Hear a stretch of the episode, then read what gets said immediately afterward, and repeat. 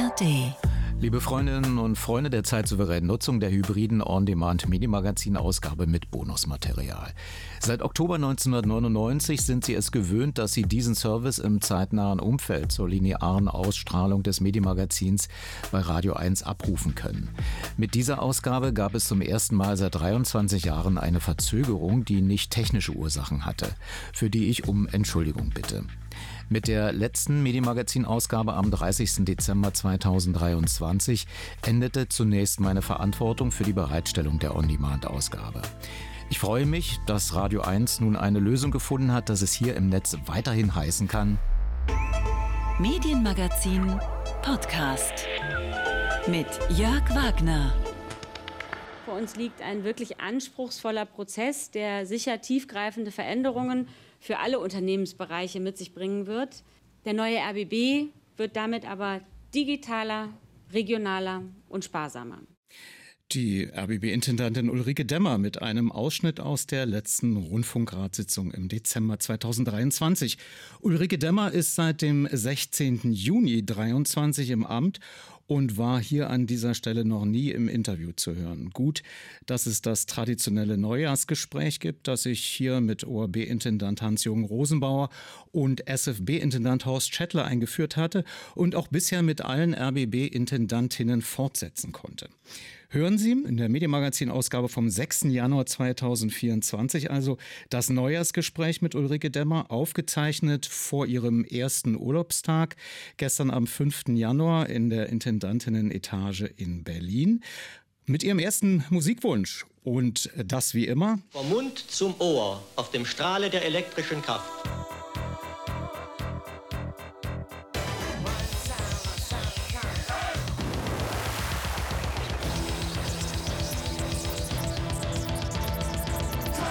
Relax, don't do it, aber wir machen es trotzdem, aber entspannt hoffentlich. Ulrike Demmer, warum gerade mit diesem Titel eingestiegen jetzt ins Medienmagazin, ins Neujahrsgespräch 2024? Also mit Entspanntheit und Gelassenheit den Herausforderungen entgegenzutreten, ist, äh, glaube ich, immer ein gutes Rezept. Tatsächlich ist das der erste Song, den ich in meinem Leben sehr mochte und den ich mir zu meinem elften Geburtstag habe ich mir die Musikkassette Chartbreaker 84 gewünscht. Da war das der Song drauf. Damit ist gleich klar, dass Sie im Westen aufgewachsen sind. In äh, Soling geboren und wo genau dann aufgewachsen?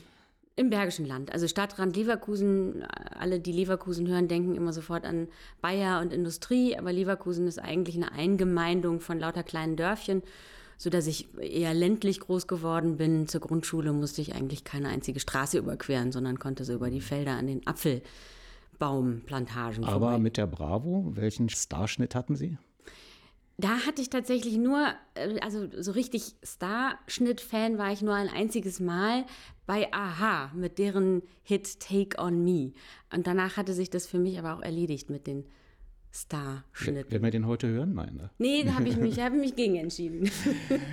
Aber nochmal zurück, ich will noch einen Disclaimer setzen am Anfang. Manche werden sich fragen, warum wir uns siezen, obwohl wir uns, was ja bekannt ist, bei Radio 1 begegnet sein müssen. Äh, das war ihre erste journalistische Station. Wir sind uns in den letzten 25 Jahren immer mal wieder so begegnet, zufällig. Ich habe sie auch mal interviewt am Rande des Deutschen Reporterpreises.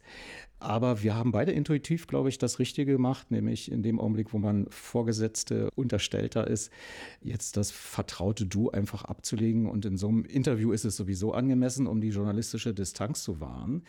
Aber zurück in Ihre tatsächlich berufliche Entwicklung. Sie haben ja Jura studiert. Wie kommt man im Umkreis von Leverkusen darauf, nicht in die Chemie einzusteigen oder andere äh, Berufe zu wählen, sondern ausgerechnet Jura?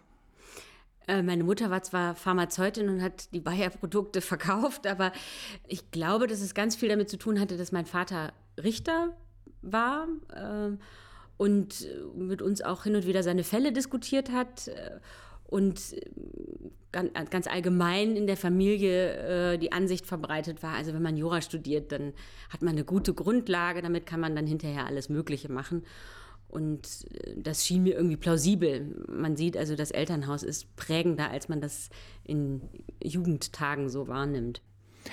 Der erste Radio 1-Chef Helmut Lehnert äh, hat Theaterwissenschaft studiert Und in dieser Gründungsphase hat ihm das wahrscheinlich auch ganz gut genutzt, weil äh, das war schon eine sehr anstrengende Phase, mehrere Programme zu vereinigen. Das war ja damals Radio Brandenburg, das war damals das nicht mehr SFB 2 heißen, aber dann doch unter B2 firmierende Pop-Programm des SFB. Dann kamen Menschen von Fritz noch rüber, äh, Ex-TT64-Leute. Also es war ein richtiges Konglomerat aus Ost, West und äh, unterschiedlicher Biografien. Wie sind Sie damals eigentlich zu Radio 1 gekommen? Ich wollte da unbedingt hin. Also Radio 1 war ja gar nicht meine erste Station beim öffentlich-rechtlichen Rundfunk, sondern als Jurastudentin hatte ich schon im Justiziariat des Ostdeutschen Rundfunks Brandenburg, damals ja noch, äh, mein Studienpraktikum absolviert und hatte da irgendwie Kontakte geknüpft, um dann nach dem Studium bei Radio 1, was ja frisch gegründet worden war, ein Praktikum zu ergattern und war äh, total glücklich, dass das geklappt hat. Und dann bin ich ja auch direkt hängen geblieben nach dem Praktikum bei Radio 1. Warum haben Sie das Glück nicht festgehalten? Sprich, sind dann wieder weg? Ja, also nach zwei Jahren habe ich festgestellt, äh, also man wollte mich ja einfach nicht so richtig Journalismus machen lassen, weil ich den nicht gelernt hatte. Ich habe mich da. Na, das war kein Grund, glaube ich, weil ich hatte das auch nicht gelernt. Ja, äh, offenbar war ich zu schlecht, muss man einfach sagen, als Journalistin. Und äh, also jedenfalls hat es nicht dafür gereicht. Ich hab, durfte mal Wetter und Verkehr machen und habe auch die Veranstaltungshinweise gemacht, aber meine journalistischen Produkte führten nicht zu allgemeiner Zufriedenheit. Und dann habe ich gedacht, okay, dann lerne ich das jetzt und habe mich dann von Radio 1 verabschiedet, um die Berliner Journalistenschule zu besuchen und danach ja auch noch ein Volontariat beim ZDF zu machen. Äh, und würde sagen, danach war ich dann eine wirklich gut ausgebildete Journalistin und es hat sich gelohnt.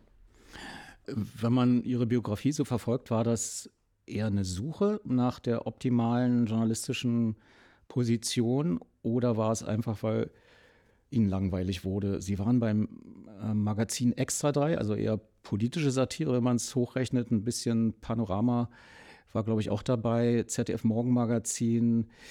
Ich sage das mal aus meiner Erinnerung, Spiegel, Fokus, Redaktionsnetzwerk Deutschland.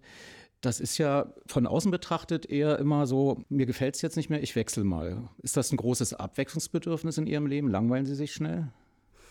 Nee, ich würde sagen, das war immer eine Frage von Chancen und Gelegenheiten. Nach der Journalistenschule habe ich einen Job gesucht und dann war ich ähm, empfohlen worden äh, und kriegte ein Gespräch bei dem damaligen Panoramachef beim NDR. Und der sagte dann wiederum, naja, also junge Frau, da haben Sie ein bisschen wenig Erfahrung, gehen Sie doch mal auf die andere Seite des Flurs.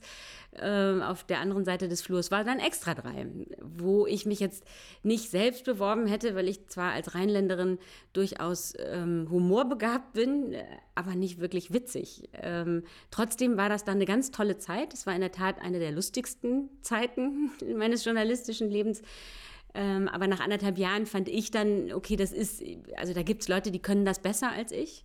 Aber auf demselben Flur ist, glaube ich, auch noch Zapp gewesen. Ne? Und Zapp ist damals in der Zeit gegründet worden mhm. und da habe ich dann auch direkt mitgemacht. Also es wäre doch sozusagen optimal gewesen, im Corpus NDR zu verweilen, aber sie hat es dann doch rausgezogen. Ja, dann hatte man mich gefragt, ob ich mich nicht beim ZDF für ein Volontariat bewerben wollen würde. Da hatte ich ein Praktikum als Journalistenschülerin gemacht. Und dann habe ich beim NDR gesehen, wie gut da die Volontäre behandelt werden und dachte, okay, dann mache ich jetzt auch noch ein Volontariat. Und bin dann so beim ZDF gelandet. Ja. Wir kürzen mal diese berufliche Laufbahn insofern ab, als dass es ja in Ihrer Biografie eine sehr starke Zäsur gibt, äh, weil Sie dann die Seiten gewechselt haben. Würden Sie meinen Verdacht verstärken, den ich hatte damals, als ich diese Meldung hörte, dass man Sie als preisgekrönte regierungskritische Journalistin vielleicht eher aus dem Schussfeuer ziehen wollte? Instrumentalisieren wollte, so nach dem Motto, die, die, die muss weg, aber wir können das nur mit legalen Mitteln, also wird sie jetzt die Regierung äh, mit vertreten und mal die andere Seite kennenlernen und dann vielleicht auch so ein bisschen mehr dazulernen. Ja, also der Journalistenverband hat damals geschrieben und schon wieder wechselt eine kritische Journalistin auf die dunkle Seite der Macht. Aus meiner Erfahrung des Seitenwechsels kann ich sagen, es wird doch häufig mehr hineingeheimnist in solche Entscheidungen, als dann am Ende dran ist. Das sind dann ganz pragmatische Gründe. Das musste sehr schnell gehen, weil das ja mitten in der Legislatur äh, gingen die der stellvertretenden Regierungssprecherin Christiane Wirz verlustig, weil die Staatssekretärin werden sollte im Justizministerium und dann brauchte man binnen weniger Tage in Wahrheit Ersatz. Und eine Frau sollte es dann schon auch sein. Und im Hauptstadtjournalismus, das ist jetzt schon auch noch eine, schon eine ganze Weile her, gab es so viele Frauen nicht. Ähm, ich war bestimmt äh, ein bisschen gesichtsbekannter möglicherweise durch den RBB und die Sendung Thaddeus und die Beobachter, wo ich damals regelmäßig aufgetaucht bin. So, also warum äh, mich dann diese SMS ereilt hat, kann ich gar nicht sagen. Ich, erstmal ist es ja immer ein Kompliment, wenn man überhaupt gefragt wird. Und ähm, ich habe dann ja auch nur wenige Tage, also zwei Tage Zeit gehabt zu überlegen, ob ich das machen möchte und war dann so neugierig, äh, wusste, das ist irgendwie eine einmalige Gelegenheit, auch wenn das möglicherweise jetzt bis zum Ende der Legislatur noch anderthalb Jahre andauern sollte, ähm, wollte ich mir das schon gerne angucken auf der anderen Seite. Haben Sie nicht damals gedacht, das ist ja eine Entscheidung, die irreparabel sein könnte? Ähm, Steffen Seibert, Ihr Chef, hat sich ja vom ZDF erstmal mit Rückkehrrecht gelöst, aber dann doch den Weg in die Botschaftergilde gewagt, also schon bewusst eben nicht journalistisch weitergearbeitet. Dass das möglicherweise schwierig sein könnte, wieder zurückzukehren, war Ihnen das damals bewusst? Also ich habe mein journalistisches Denken, Leben und Fühlen nie ganz abgelegt. Nach 20 Jahren ähm, journalistischer Laufbahn geht das wahrscheinlich auch gar nicht ich habe das so immer mit wahrgenommen, dass das womöglich schwierig werden könnte, habe mir darüber aber keine Gedanken gemacht, weil ich denke immer, wenn eine Tür zugeht, geht eine Tür auf. Irgendwie wird es schon weitergehen und habe ja durch die doch zahlreichen Wechsel, die ich in meinem beruflichen Leben hatte, gelernt, dass jeder Perspektivwechsel ein echter Gewinn ist. Ähm, und so habe ich das gesehen und äh, weiter habe ich einfach nicht wirklich gedacht. Und äh, man konnte ja auch nicht dran denken, dass Sie mal RBB-Intendantin werden. Äh, bevor wir diesen Moment nochmal nachschmecken, vielleicht die nächste Musik aus Ihrer Liste. Was ist Ihnen von den vielen Musiktiteln, die es ja weltweit gibt, äh, der zweitwichtigste? Also meine Liste der Musik ist nicht äh, die Hitliste der wichtigsten, sondern ich habe es ein bisschen chronologisch äh, gemacht und versucht zu mischen. Und das hier ist vermutlich der ähm, naja, sagen wir mal, belächeltste Musikwunsch. Emanzipatorisch bestimmt auch nicht wertvoll. Aber ich habe es echt geliebt. Bonnie Tyler, Holding Out for a Hero. Da bin, bin ich mit meinem neuen Walkman, der damals so, so Schieberegler vorne drauf hatte, als mit, wo drauf stand Equalizer, zu meiner Klavierlehrerin gestiefelt und habe gesagt, ich würde doch lieber das auf dem Klavier spielen als Händel und Haydn. Und Sie werden sich nicht wundern, meine Klavierlehrerin hat gesagt, nee, dafür sei ich jetzt echt noch nicht reif. Aber für Händel, okay. Äh, das ginge so nicht. Ja, deswegen ist aus mir auch nie so eine begnadete äh, Klavierspielerin geworden wie hier unser Kollege Heiner Knapp. Ähm, ich habe dann meine Klavierlaufbahn recht bald beendet. Von 88,8. Gut, dann hören wir jetzt Bonnie Tyler. Radio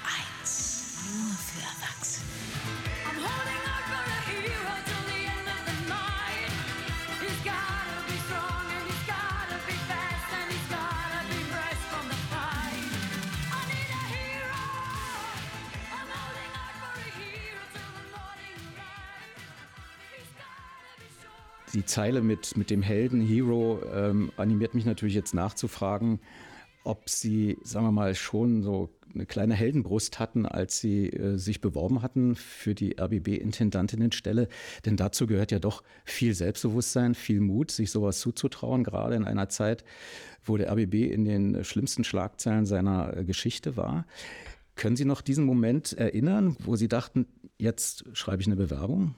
Also ich kann mich nicht an einen Moment erinnern, sondern ich habe ja, weil mir der RBB immer nahe schien, wahrscheinlich weil einfach die erste berufliche Station im Leben auch so prägend ist, habe ich den Laden ja nie aus dem Blick verloren. Und ich äh, hatte ja auch immer noch Verbindungen äh, in den RBB hinein, sodass mich das Schicksal des RBB sehr berührt hat und ich ihn auch, äh, ich die Situation dann sehr genau verfolgt habe. Und es gibt keinen Moment, in dem ich den Entschluss gefasst habe, sondern das war ein Zeitraum. Und ich habe das dann am Ende aus Überzeugung gemacht, aus der Überzeugung, äh, dass man sich äh, für diesen öffentlich-rechtlichen Rundfunk dringend einsetzen muss, weil man dieses solidarisch finanzierte und dem Gemeinwohl dienende System einfach erfinden müsste, wenn es es jetzt noch nicht gäbe. Und äh, dafür wollte ich gerne kämpfen. Und das war meine Motivation. Wie haben Sie denn den RBB dann vorgefunden, so wie man ihn von außen sah? Also ich kann eigentlich nicht berichten von großen Überraschungen. Ich äh, glaube, dass der RBB seine Situation hervorragend journalistisch aufbereitet hat äh, und transparent gemacht hat, was ich für eine wirkliche journalistische Glanzleistung halte. Deswegen hat es mich nicht überrascht, äh, was ich hier vorfinde. Ähm, ich, mich hat beeindruckt, äh, mit welcher Motivation, trotz der wirklich schwierigen Lage, die ja auch demotivierend hätte sein können, doch die meisten Leute hier ihren Job machen und wie sehr fast alle an diesem Sender hängen. Und ähm, ich finde, es ist nach wie vor ein wirklich großartiger Sender in einem ganz großartigen Sendegebiet. Und äh, an, am Programm des Senders gab es ja auch zu keiner Zeit in irgendeiner Form etwas auszusenden. Da sieht die Brandenburger Medienpolitik anders. Die ist ja sehr stark äh, selbstbewusst eingestiegen nach dem Rückzug von Frau Schlesinger äh, hier zu behaupten, dass Brandenburg gar nicht adäquat abgebildet würde und hat das ja letzten Endes auch in den Staatsvertrag ähm, hineingeschrieben, hier mehr Beobachtung, mehr Journalismus einzubinden durch ein Regionalbüro, Schrägstrich Studio und auch durch Ausdehnung der Sendezeit. Da liegt ja eine Analyse zugrunde, die der RBB offenbar nicht teilt. Oder haben Sie inzwischen festgestellt durch eine Analyse, dass der Vorwurf, hier würde zu wenig Brandenburg stattfinden, richtig ist? Also ich habe mir die Statistiken angeguckt und nach Menschen, Quadratmetern und Sendeminuten ähm, ist die Aufteilung gar nicht so ungerecht, wie Brandenburg sie empfindet. Und trotzdem würde ich verstehe ich die Brandenburger mit ihrem Einwand tatsächlich. Ähm, denn in diesen Jahren ist der Sender sehr stark beworben worden als Hauptstadtsender. Äh, schon alleine diese Überschrift schließt Brandenburg natürlich so ein bisschen aus. Äh, ich würde heute sagen, der RBB ist Heimatsender und zwar Heimat für die Berliner und Berlinerinnen und Brandenburger und Brandenburgerinnen äh, und kann insofern schon verstehen, dass die sich äh, in gewisser Weise ein bisschen benachteiligt gefühlt haben. Und tatsächlich kann es nicht sein, dass das Staatstheater Cottbus sich in Konkurrenz befindet zur Staatsoper Berlin, sondern es muss beides gleichgewichtig im Programm vorkommen. Ich würde da gerne widersprechen wollen, weil ich habe äh, tatsächlich diesen Vorwurf ähm, nicht fixiert nachvollziehen können. Also in Reden von Frau Schlesinger war immer die Rede Hauptstadtsender und wir tragen auch noch ein zweites B im Namen, Brandenburg. Und sie hat sogar äh, 14 Regionalkorrespondenten in die Fläche geschickt. Also das jetzt anhand einer wissenschaftlichen Untersuchung mal äh, zu analysieren, ob der Vorwurf aus Brandenburger Richtung überhaupt richtig ist, äh, ist ja nie gemacht worden. Es gibt nur eine einzige Studie, die hier im Mai veröffentlicht wurde auf der RBB Unternehmensseite. Eine Programmanalyse aus dem Jahre 2021, was paritätische Berichterstattung bestätigt. Und insofern äh, finde ich es irritierend, dass der RBB-Staatsvertrag immer wieder mit dem Argument, hier wäre vorher ein Hauptstadtsender installiert worden, geändert wurde. Sie haben sich ja massiv gegen den Staatsvertrag eher aus einer anderen Perspektive genähert, der Verfassungswidrigkeit. Letzten Endes sind Sie gescheitert oder wie würden Sie Ihre, ich sage es mal doch, Kampagne für den RBB-Staatsvertrag bewerten im Nachhinein? Nein, ich würde nicht sagen, dass wir damit gescheitert sind. Mir war wichtig, dass wir eine Debatte über diesen Staatsvertrag äh, anschieben, weil es ja da nicht nur um die Rechte des Senders geht, äh, die in diesem Staatsvertrag verhandelt werden, sondern dadurch, dass es durchaus programmbestimmend ist, was auch was in diesem Staatsvertrag steht, ja auch unser Publikum betroffen ist. Und das schien mir wichtig, dass das nicht nur in einer äh, winzigen Teilöffentlichkeit besprochen wird, sondern dass das öffentlich diskutiert wird. Bedauerlicherweise war es so, dass die öffentlichen Anhörungen in den Parlamenten erst stattgefunden haben, nachdem der Staatsvertrag von den Kabinetten jeweils beschlossen worden war. Und bei Staatsverträgen ist es eben so geregelt, dass die Parlamente dann nur noch Ja oder Nein sagen können, sodass unsere Argumente sich nicht mehr wiederfinden in der jetzigen Fassung des Staatsvertrages, aber sie sind immerhin gehört worden und diskutiert worden. Das finde ich im demokratisch besten Sinne gut. Tatsächlich gab es für den Verhandlungszeitraum in meiner äh, Zeit, ja, äh, also der Verhandlungszeitraum in meiner Amtszeit war einfach viel zu kurz. Und man muss sagen, das war ja auch bewusst so gewählt. Die Politik wollte ein Zeichen mit diesem Staatsvertrag setzen und äh, das haben wir auch so wahrgenommen. Grundsätzlich begrüße ich ja auch, dass es überhaupt einen Staatsvertrag gibt, weil es ja ein Bekenntnis der beiden Bundesländer Berlin und Brandenburg zum RBB ist. Darüber freuen wir uns. Und ganz vieles, was in diesem Staatsvertrag steht, ist ja auch vernünftig. Mehr Kontrolle, mehr Transparenz, das begrüßen wir. Vieles davon haben wir ja auch schon umgesetzt sogar.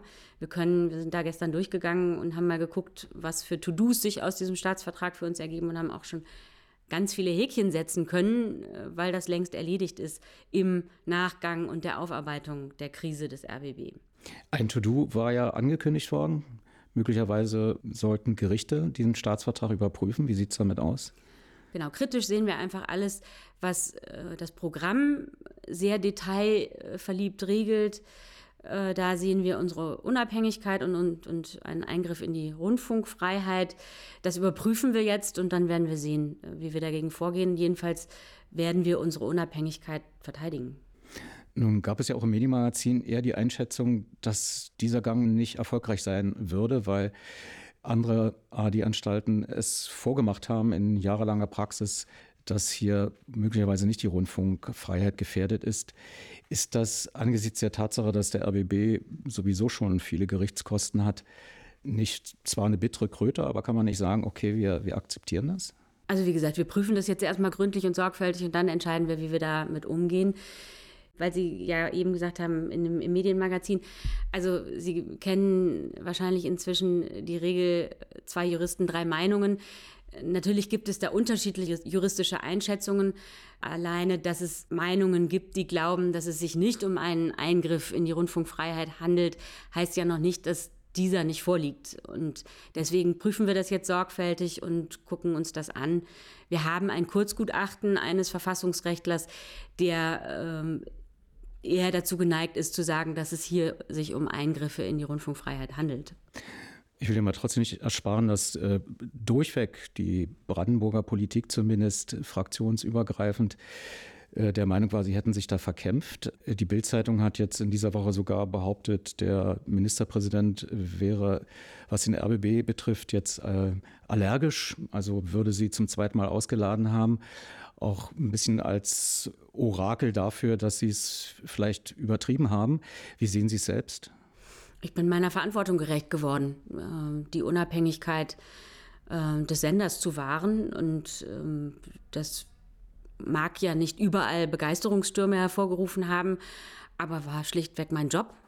War es vielleicht auch, um zu zeigen, dass Sie nicht mehr ähm, regierungsnah sind? Nein, also da geht es ja um deutlich mehr als meinen Ruf. Okay, dann die nächste Musik aus Ihrer Liste. Was hören wir jetzt? Also Nummer drei ist der Titel Walk Unafraid von REM äh, vom Album Up. Und da hatte ich das Privileg, einen ganzen Bus voller Hörerinnen und Hörer von Radio 1 nach Hamburg zu begleiten, um dort bei einem kleinen Clubkonzert von REM dabei zu sein. Und das war schon eines der besten Konzerte meines Lebens, weil das so klein war. Da waren, glaube ich, nicht mehr als 200, 300 Leute da und es war großartig. Und da dachte ich, toll, beim Radio zu arbeiten. Und zufällig passt es auch äh, in die Radio 1 äh, Musik Library.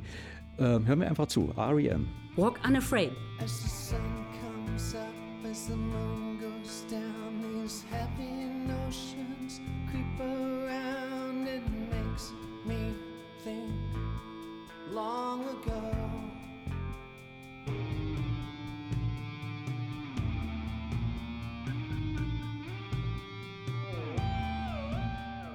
Nicht das, was man unbedingt äh, mit Bonnie Tyler in Verbindung bringen würde. Also von der, von der Tanzanmutung her äh, kann man also davon ausgehen, dass sie sehr breit aufgestellt sind musikalisch.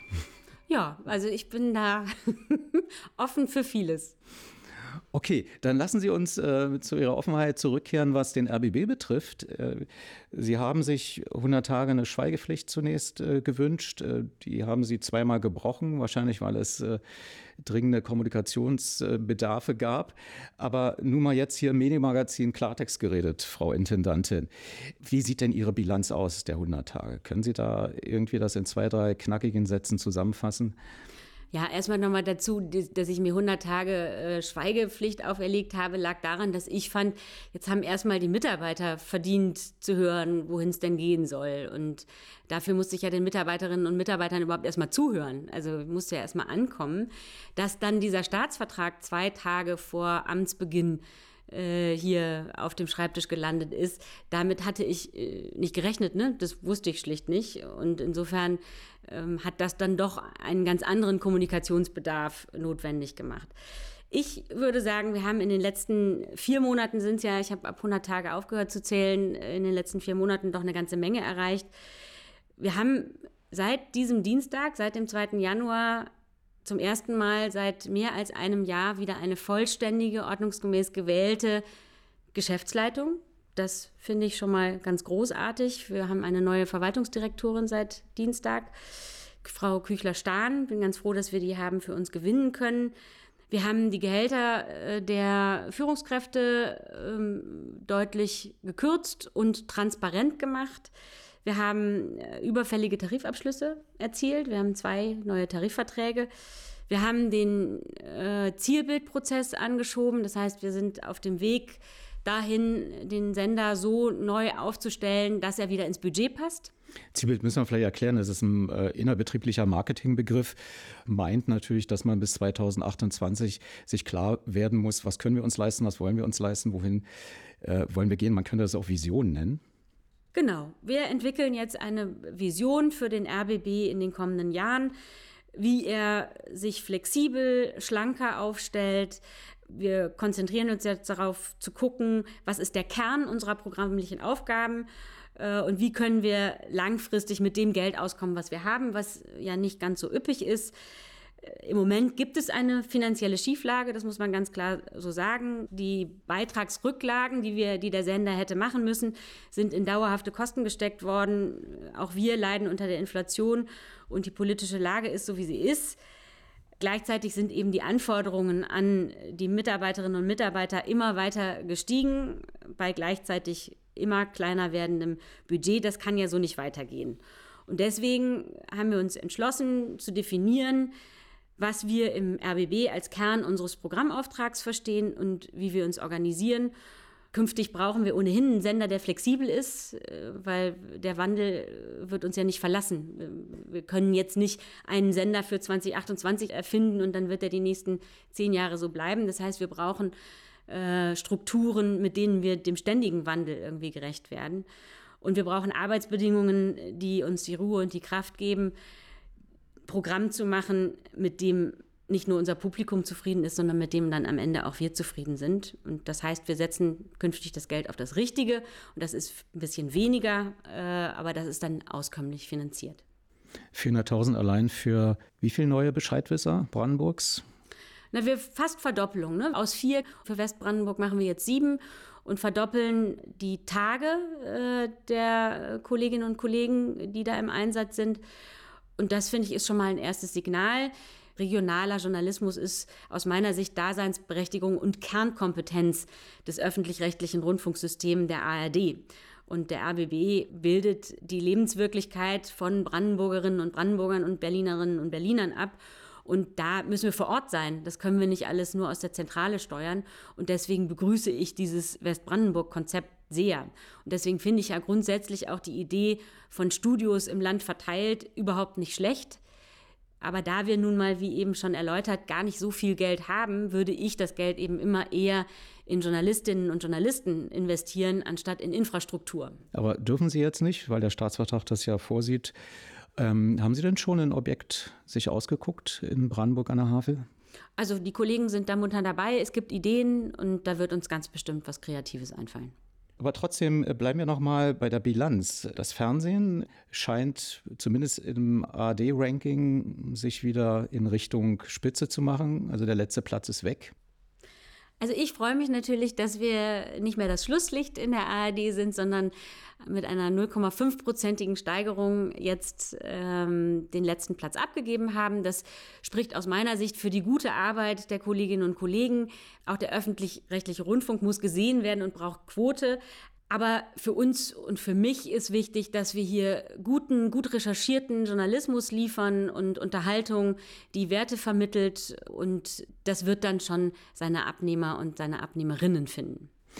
In der AD hat man offenbar immer noch Bedenken, was die Kompetenz des RBB anbelangt. Oder haben Sie da intern andere Signale bekommen?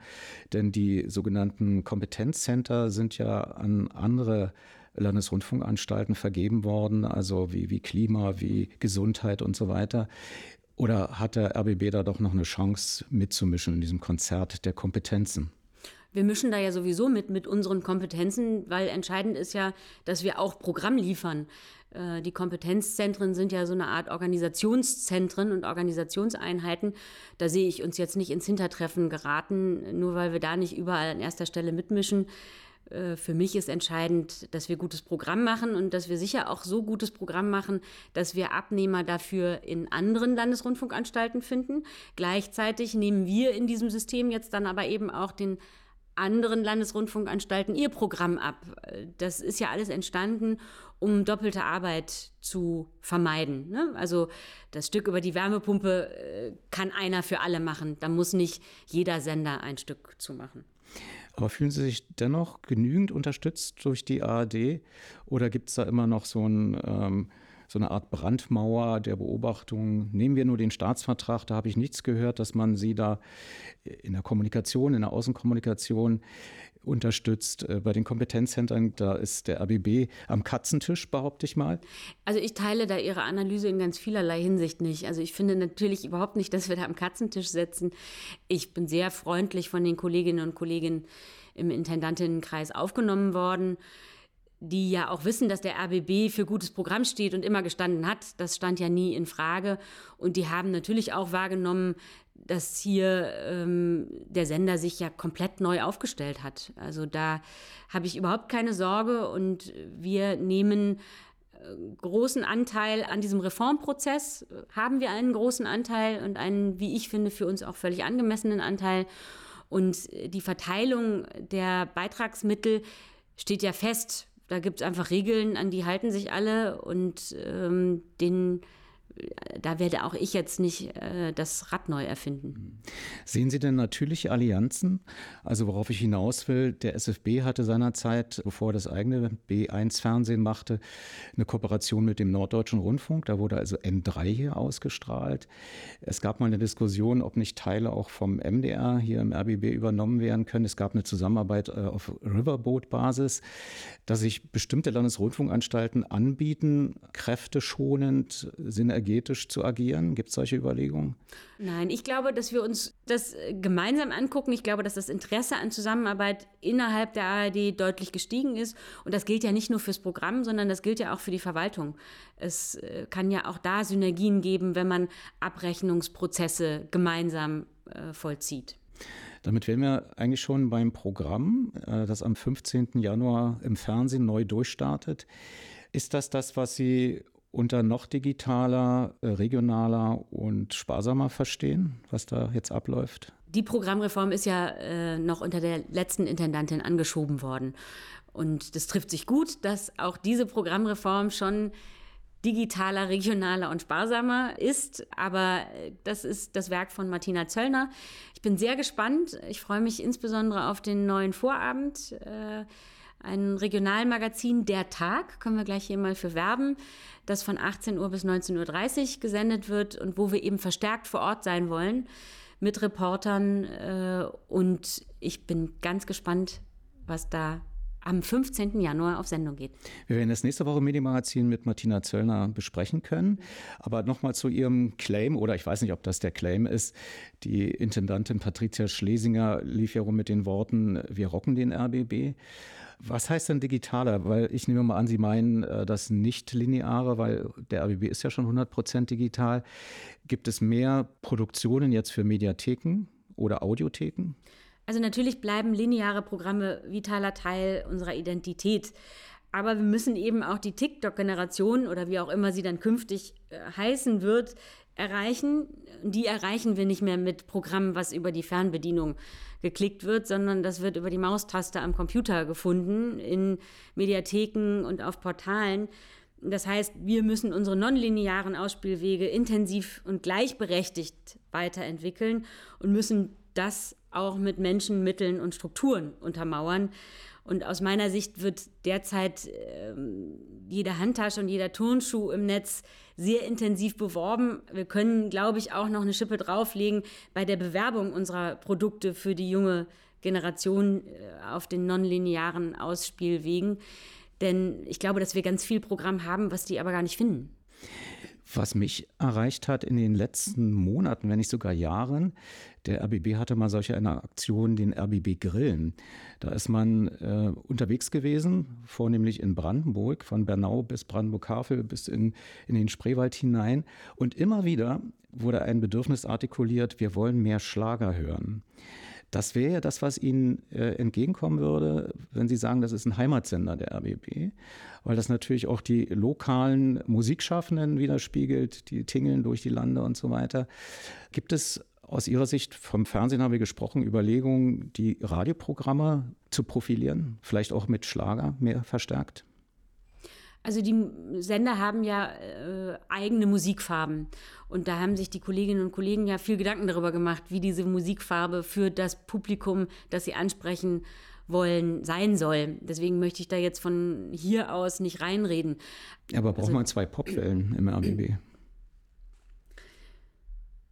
Ich würde schon sagen, dass das äh, Spektrum aller Wellen, wie wir sie jetzt im RBB haben, äh, ein ziemlich breites ist. Und ja, die Schlagerfarbe fehlt. Da hat man mir allerdings gesagt, dass das untersucht worden sei, dass der Bedarf da nicht groß genug ist. Trotzdem kann man jetzt möglicherweise ja Anleihen nehmen aus den Chancen, die die nonlineare Welt liefert, um auch diese Geschmäcker zu bedienen. Sie müssen laut Ertrag, Hochrechnung für das Jahr 2024, mit weniger Geld auskommen als 2023. Also es gibt offenbar weniger Einnahmen aus den Rundfunkbeiträgen. Das sind so äh, insgesamt Beitragsverluste, wenn man alles zusammenrechnet, von 26,7 Millionen. Also man kann ja nicht damit rechnen, dass sich die finanzielle Lage verbessert. Und der Beitragszahler hat natürlich auch einen Anspruch darauf, trotzdem gute Qualität zu bekommen. Gibt es etwas, wovon Sie sich trennen werden müssen? Zum Beispiel von einer Radiowelle oder von ähm, dem Haus des Rundfunks? Oder haben Sie da Pläne schon? Also natürlich, es gibt eine finanzielle Schieflage, da müssen wir gar nicht drum rumreden. Ähm, es sind Beitragsgelder, die zu hätten zurückgelegt werden müssen, sind in strukturelle, dauerhafte Kosten investiert worden, die sind also weg. Ähm, die Inflation trifft auch uns hart und deswegen müssen wir jetzt ja gucken, äh, wie können wir Programm machen, was wieder ins Budget passt. Und natürlich wird das auch mit Einschnitten verbunden sein. Ich würde aber sagen, das ist so ein bisschen wie Aufräumen im Kleiderschrank, ist auch eine Chance, ähm, sich von der ähm, Klamotte, die eh nicht mehr so gut passt, äh, wo die Farben nicht mehr en vogue sind, wirklich zu trennen, um dann äh, Platz zu haben für die Sachen, die wir wirklich haben wollen, äh, die wir auch gerne tragen und auf die wir stolz sind. Also, dass wir Budget haben für das, was wir machen wollen, damit wir das dann richtig gut machen können. Insofern bin ich eigentlich optimistisch, äh, was diesen Prozess anbelangt, weil ich ihn eindeutig als Chance betrachte. Wir müssen uns für diesen Prozess natürlich genau angucken, in welchen Strukturen wir das machen. Und das gilt für die Büros genauso wie für die Studios. Äh, daraus ergibt sich, dass wir uns natürlich auch unsere Immobilien angucken. Gucken Sie auch nochmal Ihr Gehalt an? Sie bekommen ja Mitte der Laufzeit dann nochmal 10.000 extra, während die Belegschaft eine Nullrunde fährt. Also ich würde natürlich das nicht als extra betrachten, sondern das ist der Kompromiss, der bei den Vertragsverhandlungen grundsätzlich rausgekommen ist. Und ich verdiene ja deutlich weniger als alle anderen Intendanten. Dann lassen Sie uns mit einer optimistischen Frage enden. Das ist die Standard letzte Frage bei Neujahrsgesprächen im Medienmagazin. Worauf freuen Sie sich programmlich, was den RBB betrifft, im kommenden Jahr, in dem Fall 2024? Haben Sie aus Kenntnis äh, Ihrer Chefposition oder Chefinnenposition, muss man ja sagen, äh, da vielleicht etwas, was Sie uns jetzt schon empfehlen können, worauf wir uns neugierig, spannend und freudig erregt freuen können? Na, ich bin wirklich gespannt auf den neuen Vorabend, äh, weil ich glaube, das ist äh, ein tolles Format, um regionalen Journalismus zu machen, der aber für die gesamte Region relevant ist. Äh, weil ich ja schon auch glaube, dass Berlin und Brandenburg doch enger zusammengehören, als das manchmal so klingt in dieser politischen Debatte. Ich hätte jetzt gedacht, dass Sie sich freuen, dass Jörg Thaddeus überlebt, quasi als Sendung. Die war ja von ihrer Vorgängerin bereits gestrichen worden. Das freut mich in der Tat sehr, dass wir da eine Möglichkeit gefunden haben, Jörg Thaddeus und die Beobachter jetzt im Radio zu senden und das dann wieder als Radio First Produkt trotzdem im Fernsehen zu senden. Das zeigt, wie kreativ der Sender ist. Dann bedanke ich mich ganz herzlich für das Gespräch und es bleibt noch ein Titel von Ihrer Liste. Zum Abschluss, was hören wir da? La Mer von Charles Trenet, das bringt mich in meine Urlaubsstimmung.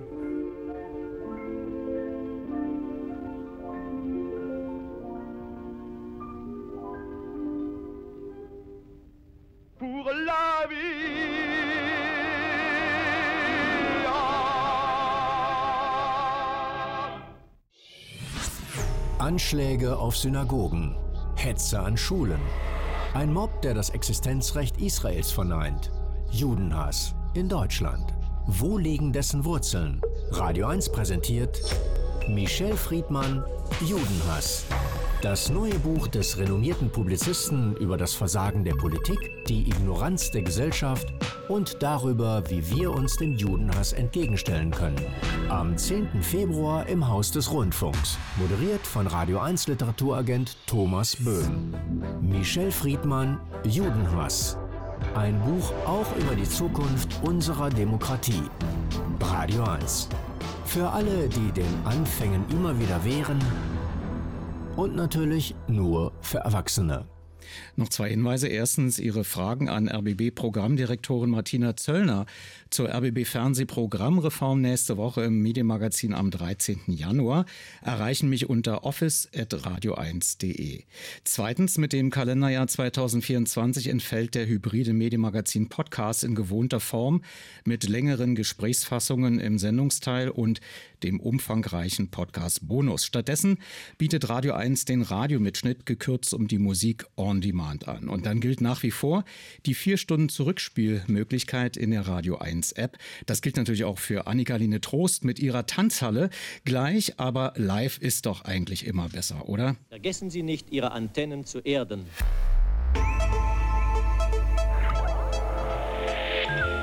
Medienmagazin Podcast. Bonustrack. Der Podcast Bonus speist sich diesmal aus den Outtakes des eben gehörten Neujahrsgesprächs mit Ulrike Demmer. Outtakes, also herausgeschnittene Fragen und Antworten, entstehen sehr oft, weil Interviews für das Zielformat zu lang sind. Man kann bei der Aufnahme natürlich gegensteuern, indem man die Uhr im Blick hat. Das ist im vorliegenden Fall auch geschehen. Dennoch gab es zwei kurze Komplexe, die ich nicht mehr in die Radiosendung zeitlich unterbringen konnte die ich hier jedoch gern nachreiche. Der RBB ist aus meiner Beobachtung noch nicht aus der gröbsten Krise heraus, weil immer noch die Generalstaatsanwaltschaft Berlin untersucht, im Verborgenen natürlich nicht öffentlich.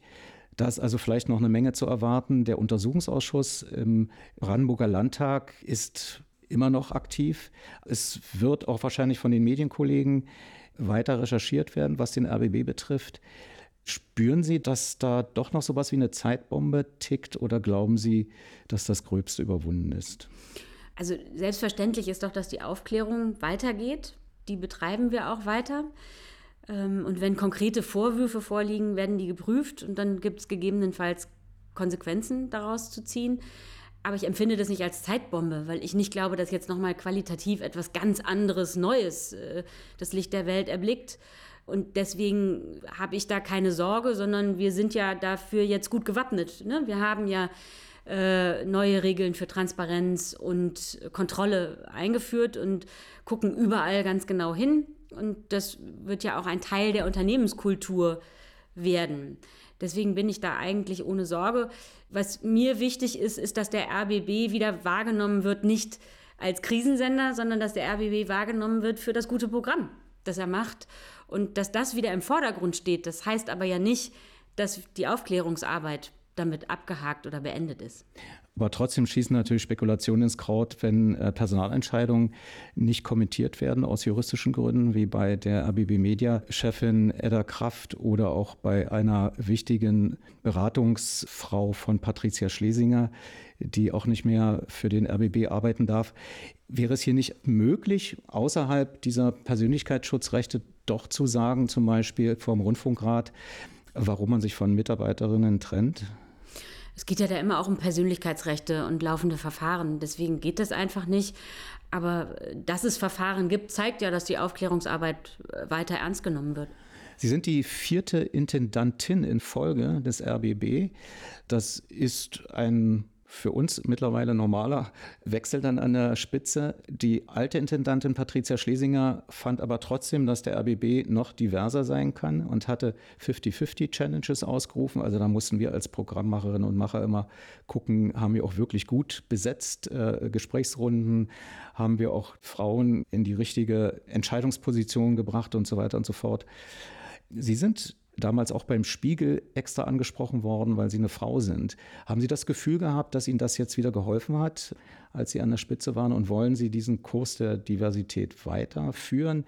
Weil hier scheint doch relativ viel in Ordnung zu sein beim RBB aufgrund der Politik der letzten Jahre. Also ich äh, war in meinem Leben tatsächlich oft Quotenfrau und habe das auch nie als negativ konnotiert wahrgenommen, ähm, weil ganz viel im Leben äh, aus Gerechtigkeitsgründen quotiert wird. Äh, und äh, es tatsächlich ja in vielen Bereichen da Nachholbedarf besteht. In diesem Fall würde ich sagen, beim RBW bestand das nicht in der Tat. Also dafür hatte es jetzt auch zu viele Vorgängerinnen gegeben. Deswegen glaube ich, bin ich das jetzt sozusagen trotzdem geworden, obwohl ich eine Frau bin.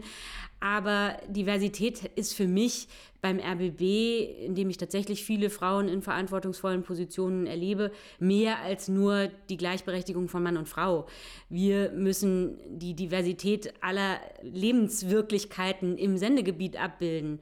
Und da gehört für mich einfach eine große Bandbreite an Programm äh, dazu. Und da geht es dann zum einen mal um Protagonisten und Protagonistinnen, die sehr unterschiedlich sind, aber natürlich auch äh, um Programm, was unterschiedlichste Geschmäcker äh, bedient. Und da bin ich ganz froh, dass wir irgendwie ein Spektrum haben von Dieter Nur bis Safe Space, einem TikTok-Format für junge Mädchen, von Kontraste, dem Investigativmagazin im Sender, bis zum Sandmann und von Charité intensiv einem Doku-Format bis hin zu Raus aufs Land, einem Format, was tatsächlich bei einem Lehrgang erfunden worden ist äh, für die nicht linearen Ausspielwege. Damit ist nun vollständig, was ich mit RBB-Intendantin Ulrike Demmer besprochen habe. Empfehlen Sie den Medienmagazin-Podcast gern weiter mit einem Link zum Beispiel zur ARD-Audiothek. Ansonsten seien Sie gern live bei Radio 1 dabei, samstags zwischen 18 und 19 Uhr. Oder hier dann wieder spätestens in der Nacht zum nächsten Montag. Bis dahin also. Radio 1 Medienmagazin. Vergessen Sie nicht, Ihre Antennen zu erden.